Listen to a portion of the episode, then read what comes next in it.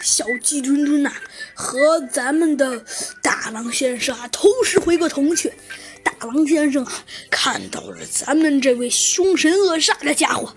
大狼先生二话不说，一下子呀就抽出了他的呃他的激光剑。哎，老弟，别那么凶嘛！哼，老弟，我可不认识你。大狼先生说道：“哎，哎，真是的，你爱承认 不承认，反正都到什么时候了，你这个老头还敢嘴硬，真是初生牛犊不怕虎啊！切，而你呢？哦，你你还有脸说我？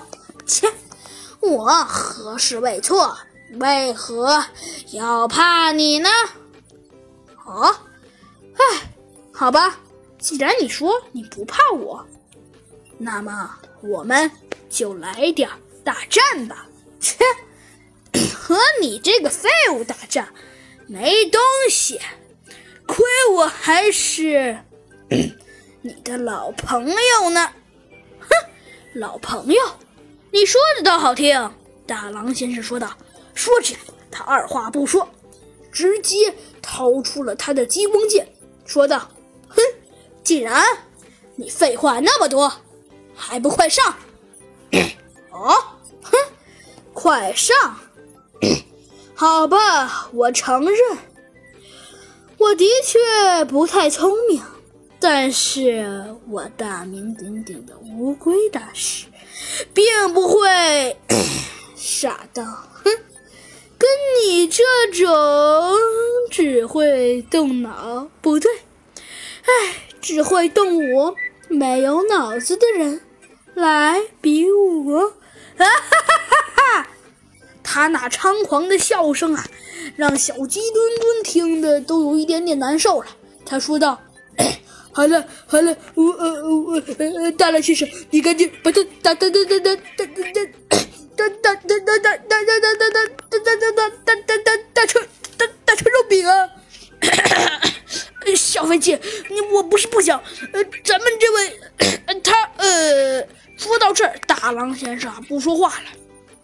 的确，其实大狼先生他是见识过咱们这位乌龟大师的厉害的啊！哼，怕了？怕什么了？难不成？你们怕自己会被打成渣子、肉饼？哎，老实跟你们说吧，不用害怕。啊啊哈哈！咱们的这位这位乌龟大师的笑声更加猖狂了。你你到底想干什么？大狼先生问道。好，我想干什么？很简单。我要把你们这群废物交到我老大的手里。你的老大是谁？大狼先生质问道。哼，没想到你还真是傻到了极点。你觉得我会告诉我老大是谁？这种秘密都会告诉你们？唉，好，这种事情我是坚决不会说的，而且。我的老大也是不会让我说的，唉，好吧，现在说你们有没有死前的遗言？不用怕，我只不过是，哼，只不过是，哼，一时间让你们麻醉而已吧。好了，小的们，不要废话，抓住他们！呃，大狼先生，他他他他他他们玩玩玩玩玩真的。呃，小小飞机，看来我们这回呃是是，现在怎么办？大大大狼先生，哼，我就让你这个老老老家伙尝尝，我我我我我们这群人 也也不是吃素的。我哼，可笑至极。尝尝苦头了，小的们，上，抓住他们！只见咱们这位乌龟大师毫不留情，命令他的手下们啊，就像就像呃，他们小鸡墩墩和大狼先生像饿狼一样扑了过来。大大大大狼先生，不不不不不不不不不不不不不